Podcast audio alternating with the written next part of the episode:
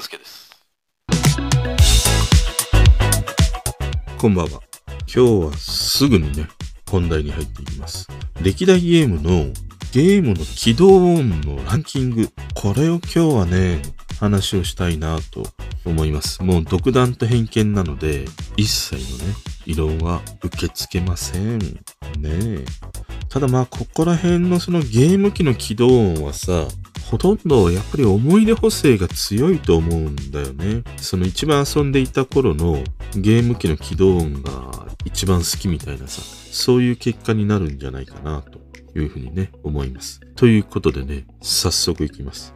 10位から順にね、発表していきます。第10位、Xbox 360。2005年発売の筐体ですね。あの X のロゴに吸い込まれていくあの SE がね、秀逸な起動音でした。あの音をこう聞くだけで Xbox 306のね、あのロゴがね、こう頭に浮かんでくるというね、ことですからね。ただこの360はね、あまり思い入れがないハードだったりしますね。ただあの CM などでよく耳にしていて、印象に残るね、起動音だなと思いました。そして第9位。任天堂 Wii ですね。2006年発売のハードですね。これはね、起動音というか、正しくはあのメニューの選択時に流れている BGM になるんだよね。あの、正確には起動音というものがないので、スッとね、あのメニュー画面に入っていくんだけど、もうこの BGM がさ、ずっとこう聴いていたくなるような、あのメニューの UI のようにこう浮遊感のある曲でしたね。このもうずっと聴いていたくなるゲーム系の BGM で言うと、俺はあの FF のさ、ゲームの起動時に流れてくるプレリュード。あれにも似たね、印象を覚えたりしましたね。ちなみにさ、まあ、任天堂といえば、あの、ゲームキューブ。あのゲームキューブのメニュー画面の BGM。あれを16倍速にすると、任天堂ディスクシステムの起動になるというね。ただ俺はこのゲームキューブも Wii もそうなんだけど、あまりもう遊ばなかったですね。ここら辺のゲーム機ではね。で、第8位。ドリームキャスト1998年。立つんだ湯川専務でおなじみのね、ドリームキャストですね。これはもうプレステに完全敗退したね、サターンから一発逆転だということで発売されたドリキャスですね。あの、この宣伝プロデューサーは秋元康がやってたりして、まあその後この湯川専務からさ、後藤義雄というね、もうなんかわけのわかんないシリーズになっていくというね、CM だったりしましたね。ただね、このドリキャスの起動音というものはね、お金がね、かかってます。なんて言ったって作曲はさ、世界の教授坂本龍一ですからね。しかもまあ、たった10秒程度の音に、なかなかその都市伝説の域を超えないんだけども、4000万をかけてね、制作されたと言われてたりしますね。このドリキャスの起動音というのはさ、こう冬の洞窟を思わせるようなクールなんだけど、そのちょっとこう怖さを感じさせる起動音というね、そんな音だったりしましたね。ただこの感じというのは、まあ後にね、出てくるこの PS から始まった、そんなように思ったりする、このね、ドリキャスの起動音だったりしましたね。第7位 PS2、2000年ですね。まあこの満を持して発売された PS2、何が画期的だったかっていうともう普通の DVD がね、見れたりするようにもなったし、さらに PS ユーザーを切らずに、この PS との互換性をね、持たせたというのが、もう最高でしたね。もうここら辺はもう最近のこの PS シリーズに行ってやりたいね、ほんと。あとこの PS2 で画期的だったというと、縦置きにできるということでしたね。それまでのゲーム機って全部横置きだったから、それが縦に置けるというのはね、この小スペース化という意味では画期的でしたね。で、この PS2 の起動音は、あの、シンプルなんだけど、未来をね、感じさせてくれるような、そんな起動音でしたね。ものすごく、こう短くてね、あっという間の音なんだけど、この PS2 の音は、どうしたっていいでしょう。このプレステ系の、その開発のね、背景などを、こう、織り込みながらね、ランク付けをしなければ、俺は PS 系の起動音としては、もうこの2がね、一番好きだったりしますね。そして第6位。ワンダースワンカラーですね。これも2000年でした。これはワンダースワンがね、カラー化したもので、あの、このハードはもともとゲームボーイを制作した任天のね、横井軍平さんが、この任天をね、辞めた後に、こと社という企業をね、立ち上げ、まあ、そこが企画開発したハードだったりしましたね。あの、当時かなり話題になってね、横画面だけではなくて、縦画面にも対応したこの操作系とかね、新しかったですね。でもこのワンダースワンも短い命でした。あの、カラー化したんだけど、もう液晶がズタボロでね、残像がすごくてもうゲームにならないみたいなものでしたね。あとは致命的だったのは FF3。これをワンダースワンでということだったんだけど、ダメでしたね。これが出なくてという。それもね、このワンダースワンが短命に終わったということにもね、大きく影響してるんじゃないかなと思いますね。で、このワンダースワンの起動音はね、さすが販売元がバンダイということもあって、もうこのガンダムのさ、ニュータイプを思わせるような音で好きですね。なんかひらめいたみたいなさ。あの起動音はね、子供をこうみんなアムロにさせてくれる。そんな音でした。あの、ちなみにこのファーストガンダムのさ、あのニュータイプの時にね、流れるひらめいた時のあの SE。あれはフレクサトーンとね、言われる打楽器だったりしますね。ということで、次、第5位。1991年。この年といえば、ネオジオです。このハードはもう思い出が強いですね。本当にもう欲しくて欲しくて、手に入れても、でもゲームカートリッジがね、2万4、5千円から3万するというね、ゲーム1本買うのがさ、毎回その、こういうね、ゲーム機1台買うのと、ほとんど変わらないというね、値段でした。ただこの家でゲーセンと全く同じクオリティで遊べるというのはね、もう画期的すぎましたからね。100メガショックです、本当に。ただこれ100メガって、今ね、考えると、iPhone でその標準的な解像度で写真を撮るとね、1枚だいたい1メガから1.5メガなんだよね。それがたった100枚だからね。あの、連写したらさ、瞬殺で終わるような容量が、このネオジオ最大の売りだったね、100メガショックだからね。時代の進化というのは本当に素晴らしいですね。で、このネオジオの起動音は思い出補正が強いということもあるかもしれないんだけど、とにかくさ、この1本ね、2、3万するカートリッジを入れて遊ぶわけだから、そんな高価なさ、ゲームを遊ぶ前に、この起動が流れてきたらもう嫌がおうでももうバイブス上がりまくるでしょ。ちなみにね、この SNK 一度経営破綻してるんだよね。で、その後この株式会社プレイモアというところにね、なったんだけど、その後2016年に再び社名を SNK に戻し、このコーポレートサウンドというのかな。それをね、このネオジオの起動音にね、してたりするというね。このネオジオの起動音も、もう忘れられない音ですね。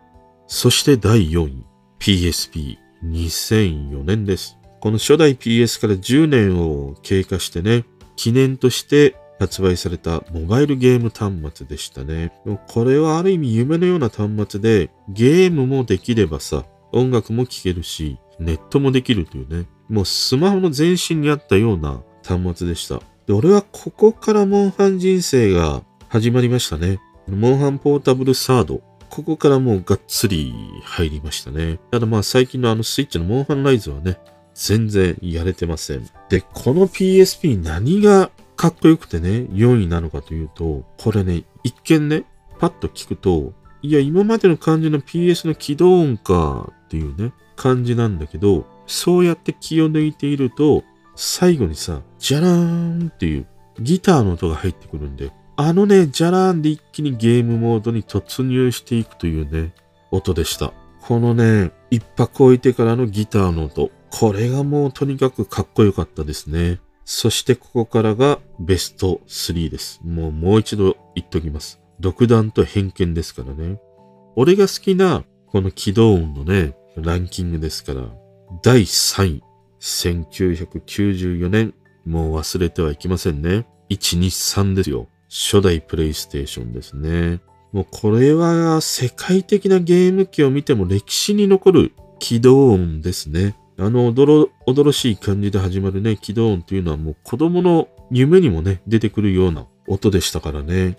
で、この起動音を制作したのは、藤沢隆文さんっていう人でね、当時 SCE の立ち上げに参加してサウンド面をね、幅広く担当された方のようですね。で、この起動音のコンセプトとしては、世界中のどのようなテレビスピーカーで再生してもこの PS のイメージを維持できること、これを念頭に置いていたと。そしてね、これがちょっと驚くんだけど、電源を入れたユーザーを怖がらせないようにしようと。起動音の後にゲームが始まる興奮を表現するために静かな音楽にしようと意識したと話してます。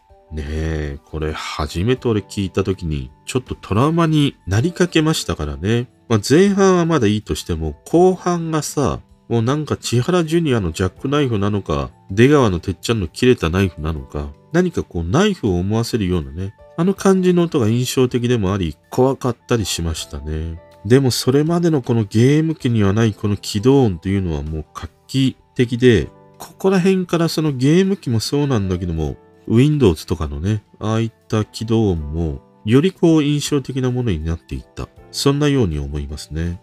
そして、第2位。ゲームボーイ1989年。これは、あの、先にも挙げたね、バンダイのワンダースワンの企画開発もした、横井軍平さんが開発したゲーム機ですね。まあ当時はこのメガドラとかね、PC エンジンなどのこの16ビットゲーム機が市場に賑わしている中にあって、このモノクロ4回調のモバイルゲーム機だからね、これは先にも大ヒットしていたゲームウォッチ。あれがあったからこそのモノクロでモバイルというね、自信があったように思いますね。で、まあ、後にこのゲームボーイカラーとかね、アドバンスと続くんだけど、俺はカラーぐらいまでかな、遊んだので言うとね。そしてこのゲームボーイの起動音はもうマリオのさ、あのコインを取った時の音を少し高くしたような音ですね。この SE でこう導き出されるのがさ、ゲームボーイであり、マリオであり、そして任天堂であるというね。これだけ短い SE で、これら任天堂の象徴を一気にね、頭の中に思い起こさせる起動音っていうのはもう別格ですね。あの、最近だと星野源がね、創造という曲の中でこのゲームボーイの起動音などを散りばめられていてね、話題にもなってたりしましたね。ある種これって、あの NHK のプロフェッショナルの仕事の流儀、それにも繋がっていったようなことをこう思うね。短い SE でその番組やゲームを印象的に残すというのはさ、やはりどう考えてももう匠の技だよなと思いますね。でも一方でね、案外こういう音って、とりあえずマリオに使った SE で、まあ、始めればいいでしょみたいな。割とそんな軽いノリでね、使われるようなこともね、あったりするんだよね。だから匠の技と言いながらも、案外そんな感じでね、起用したのかもしれないですね。そして、いよいよ、愛知です。もうゲーム好きな人ならお気づきですね。ねえ。あれがまだ出てきてません。第1位、パナソニック。3DO です。いや、そんなことはないな。第1位、バンダイ、ピピンです。覚えてないか。すいません。第1位、セガサターンですね。1994年です。もうこの PS のライバル機ですね。セガの6番目の本州巻きということでね、太陽系の第6惑星である土星からね、このサターンと名付けられました。まあ、当時は PS 任天堂64とね、この次世代ゲームと言われた時代でしたね。ただね、このサターン、あまりね、売れませんでした。なのでね、あの、先に出てきたドリキャス、あれでいうか専務が引っ張り出されるというね、浮き目に合うこのゲーム機だったりしましたね。ただ俺はね、サターン大好きだったんだよね。バーチャとかさ、デイトナ USA とか、あと、バーチャコップとかね、画期的でしたね。ゲーセンのようにバーチャガンを使ってね、接続して遊べるというのはね、あとはやっぱりバーチャ2とかね。まあ、サターンはもうほとんどバーチャ専用機でしたね。でもこのバーチャファイターはさ、6月1日からバーチャファイター e スポーツとしてね、PS4、これで無料配信されてるようですね。ちょっとやってみたかったりもしますね。ということで、このセガサターン、なかなかね、販売セールスは思わしくないんだけど、起動音はね、ピカイチでした。この二重にも三重にもね、畳みかけるように盛り上げてくるこの起動音というのはもうどのゲーム機よりもさ、バーチャやるぞっていうね、気合をみなぎらせてくれましたからね。というか、やっぱりバーチャ専用機かということになるんだけど、この起動音からね、バーチャの制作チームの AM2 件のロゴとかね、出てくると、もうなんか、良かったんだよ。もう当時この AM2 件ちょっと憧れたからね。いや、どこまでこのバーチャって進化するんだみたいなさ。ただこのね、後にも先にもゲームをやるぞっていうね、スイッチを入れてくれる、そんな起動音というのはね、俺はこのセガサターン以外にはないんじゃないかなと思いますね。特にあの最近のこの PS 系のね、起動音なんか妙におしゃれでしょ？もう渋いというのがさ。だからやっぱりね、俺はこのセガサターンの起動音っていうのはね、どうしたってこうしたって、俺の中ではね、1位ですね。ということで今日はね、このゲームの起動についての話をしてみたんだけど、もし俺にとってのね、ゲーム起動音って言えばもうこれなんだよお前みたいなさ。あとこの起動音のね、制作の裏側とか知ってる方がいたらね、ぜひ教えてください。まあ今日はね、こんなこのゲームの起動についての話でした。それでは。聞いてくれてる人とつながりたいから、番組フォローされたら嬉しいし、Twitter もフォローしてほしい。俺の知らない曲とか教えてもらいたいな。今日も聞いてくれてありがとう。